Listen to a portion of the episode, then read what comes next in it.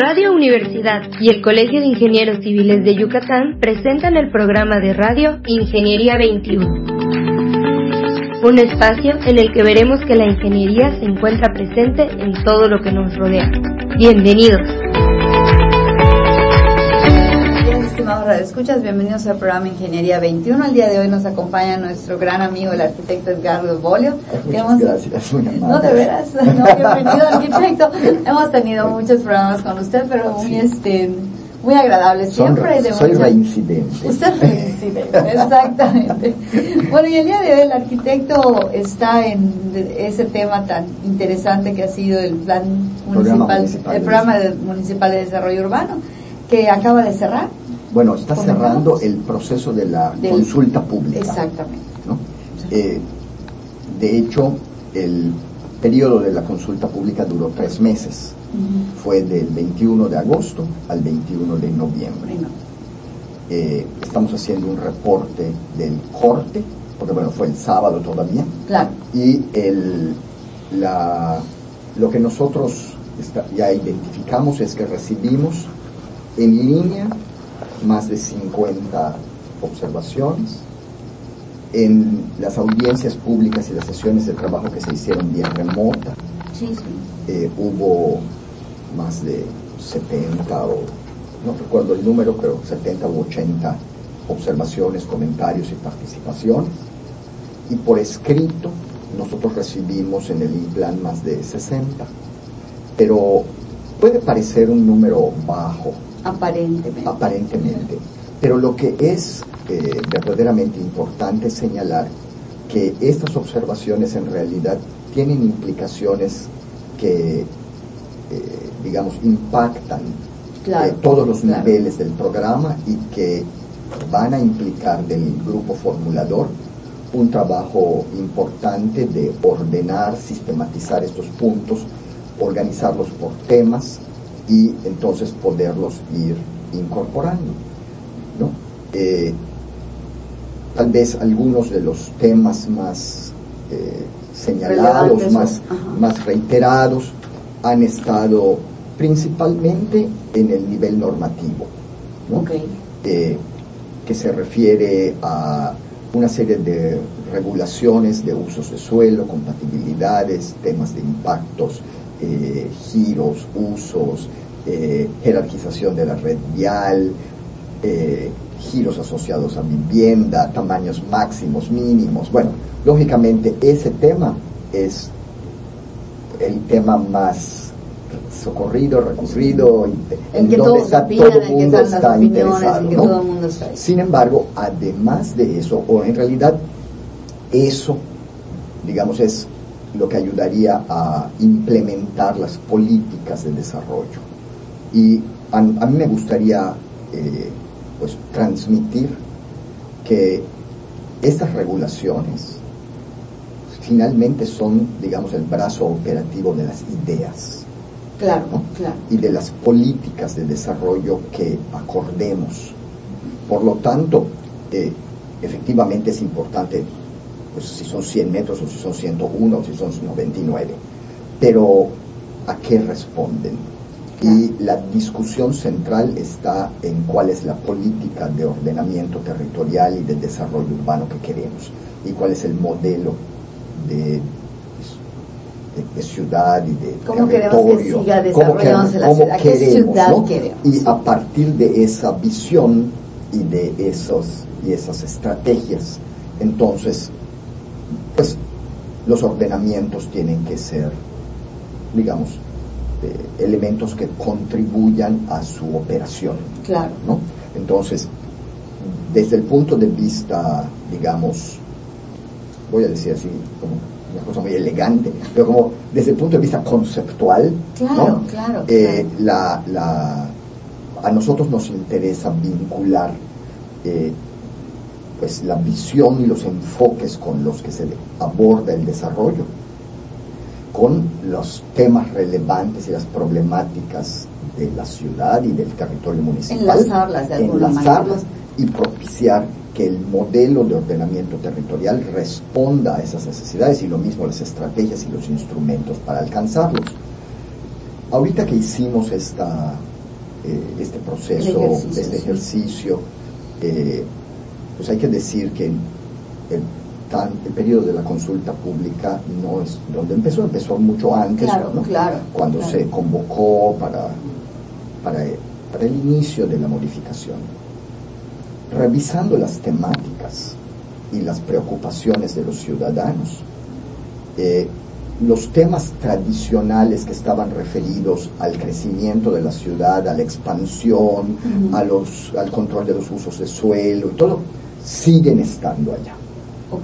Sin embargo, llama la atención como que en términos comparados hay temas que empiezan a surgir con una voz propia, Ok. ¿no?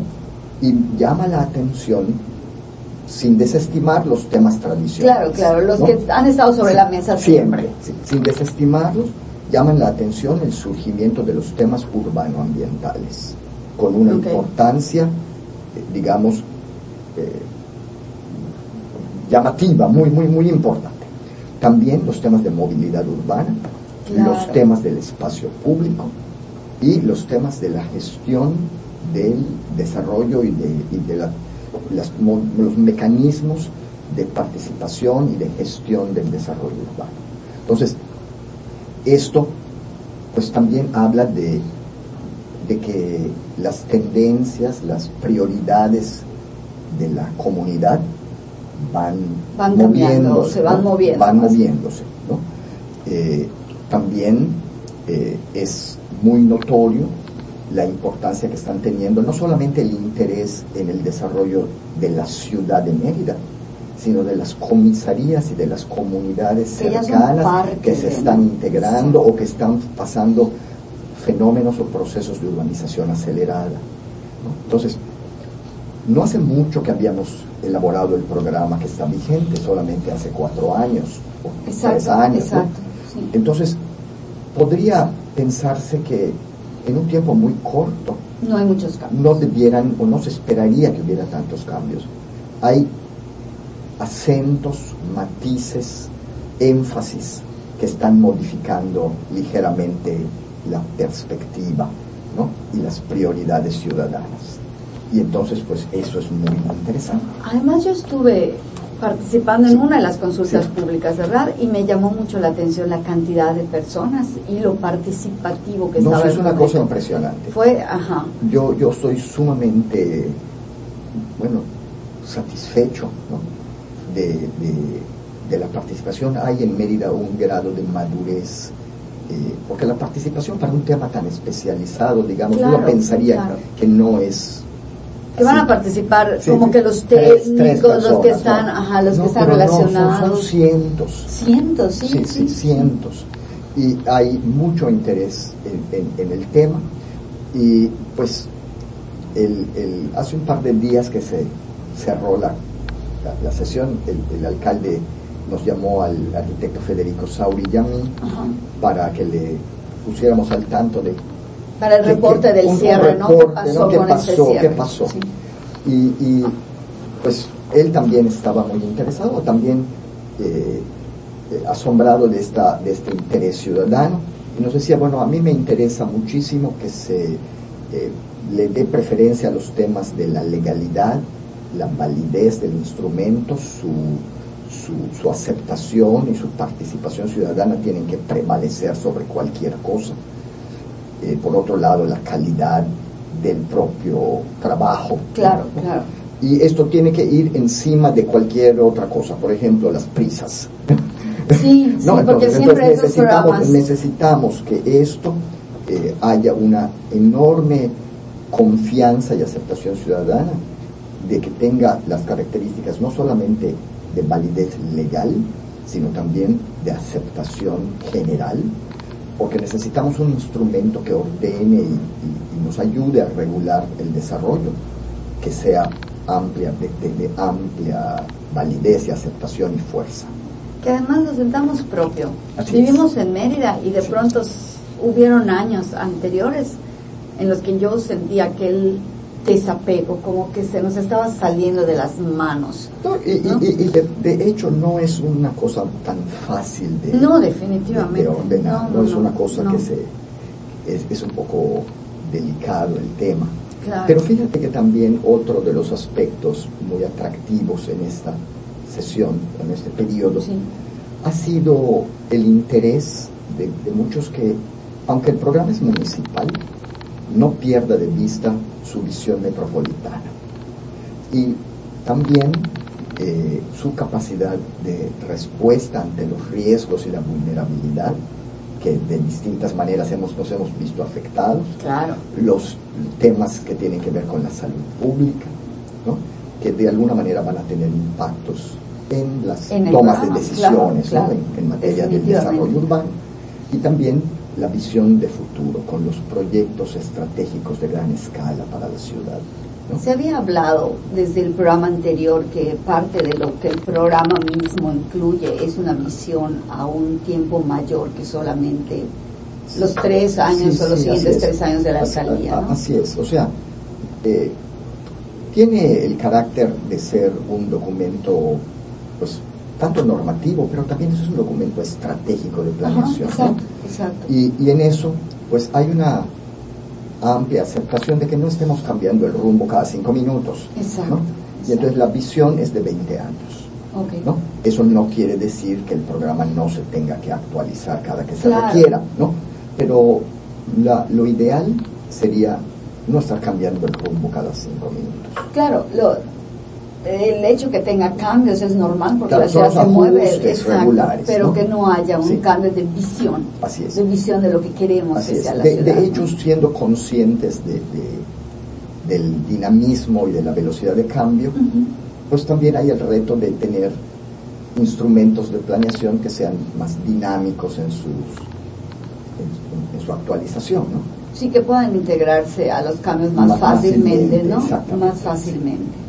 Arquitecto, ¿y cuándo espera tener integradas en su documento todas estas bueno, la opiniones? Sí, la expectativa de nosotros ahorita es eh, ir eh, organizando los temas, incorporándolos, pero van a requerir un trabajo no solamente de gabinete del equipo formulador, sino a lo mejor integrar diferentes opiniones de las otras direcciones y de los grupos que están presentando las iniciativas. ¿no? De tal manera para nosotros lo, ideal sería de aquí al, término de este año, en diciembre, tener ya esta versión. Eh, por decirle llamar el primer borrador. Ajustada, eh, enriquecida con las, con las opiniones de la ciudadanía. Y lo que sigue es que esta versión tendrá que ser presentada al Consejo Municipal de Ordenamiento Territorial y Desarrollo Urbano y Vivienda para que lo revise, lo discuta, lo haga los ajustes que considere y con sus observaciones pasarlo al cabildo. Se puede pasar a... Claro, pero todavía necesitaríamos hacer eso más ese, ese, proceso intermedio. Y dentro de todos estos ajustes y de las opiniones, arquitecto, como usted dijo, surgieron nuevos, nuevos, enfoques y nuevos textos. ¿Cuál le pareció más importante o más inesperado de estos de estas, de estas cosas nuevas que surgieron?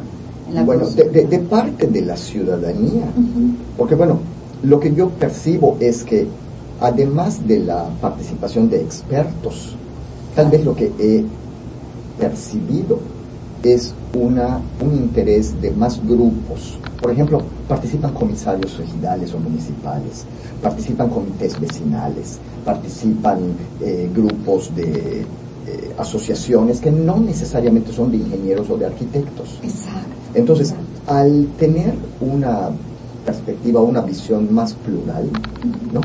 Entonces es donde van surgiendo temáticas como por ejemplo los temas ambientales. Exacto. O van surgiendo otras preocupaciones como el, la relevancia del espacio público. Eso, me llamó mucho la atención. va teniendo importancia el tema de las comisarías. ¿no? Entonces, ¿Qué refleja? Pienso yo que estamos logrando que haya una participación más plural y por lo tanto el instrumento puede ser más representativo de nuestra realidad total. Sí, no solamente de los técnicos o de, los, que conocemos. Evidentemente el documento sigue siendo un instrumento técnico, pero se enriquece con estas opiniones tan generales. Claro, estaba yo pensando que tal vez el espacio público ahora saliendo de, ahora que podamos salir de esta situación en la que, hemos estado viviendo casi todo el año, pues va a ser más apreciado que antes, ¿no? Así es. Así es. Lo vamos, lo vamos a ver con, con ojos diferentes. ¿no? Y, y, pues necesitamos estar a la altura de esas expectativas ciudadanas. Exactamente. Exactamente. Bueno, de hecho, yo creo que eh, esta administración en especial ha trabajado mucho, el tema, mucho el, tema de, participación ciudadana en el espacio público. Así, es. Incluso en el colegio tenemos por ahí un, un, equipo de muchachos que están haciendo diseño universal en parques, ah, en algunos parques con, pues ese, ese, puede ser otro tema de nuestra conversación, porque estamos, eh, digamos, ya eh, hemos estado integrando nuestras experiencias en el diseño participativo de los espacios públicos como para poderlos comunicar. Efectivamente. Pues arquitecto, muchísimas gracias, como siempre, sumamente interesante y pues esperamos tenerlo pronto, ya que esté un poco más, más libre de, de, esto del programa de desarrollo urbano. Estimados escuchas, muchísimas gracias por haber estado con nosotros.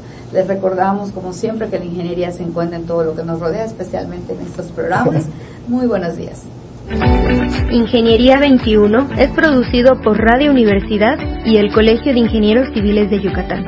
Teléfono 925-8723. Correo gerencia arroba cicyucatán.mx. Facebook Colegio de Ingenieros Civiles de Yucatán AC, sitio oficial.